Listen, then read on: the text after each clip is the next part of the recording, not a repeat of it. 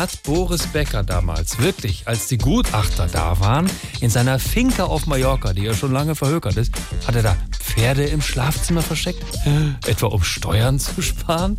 Das sagt zumindest seine Ex Lilly in ihrer neuen Doku bei einem britischen Streamingdienst. Also, wenn der wirklich Pferde im Schlafzimmer versteckt hätte, Boris Becker, da hätten wir davon gehört, oder? Äh, äh, jetzt äh, folgendes. Es ist so, also bei mir ist es so. Ich hab kein Pferd auf dem Flur. Nee, nee, nee, das kostet Steuern doch nur.